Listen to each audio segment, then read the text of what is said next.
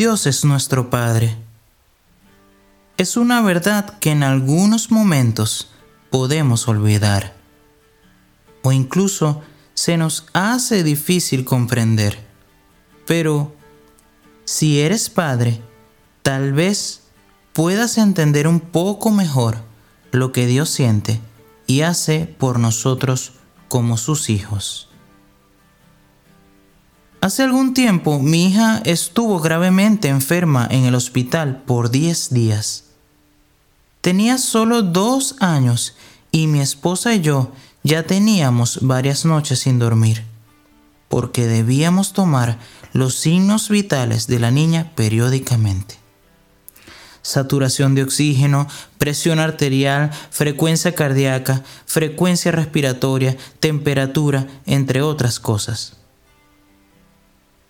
En una de esas madrugadas había llegado el momento de ponerle su tratamiento antibiótico por vía intravenosa.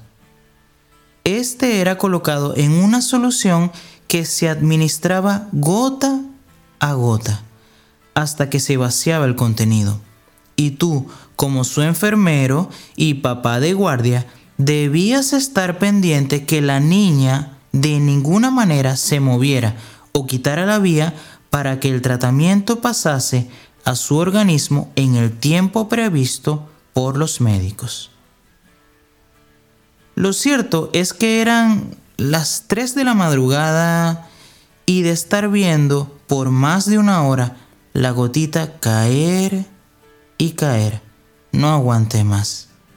Y me quedé dormido completamente por más de media hora.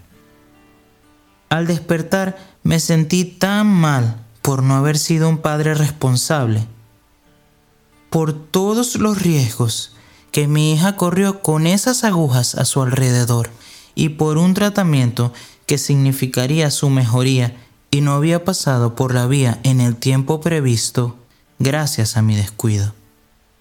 Lloré mucho, mucho al pensar que había dejado de cuidar en un momento tan importante a alguien que amaba y que dependía de mí, hasta que Dios me recordó que el que nos guarda no se duerme ni se adormece.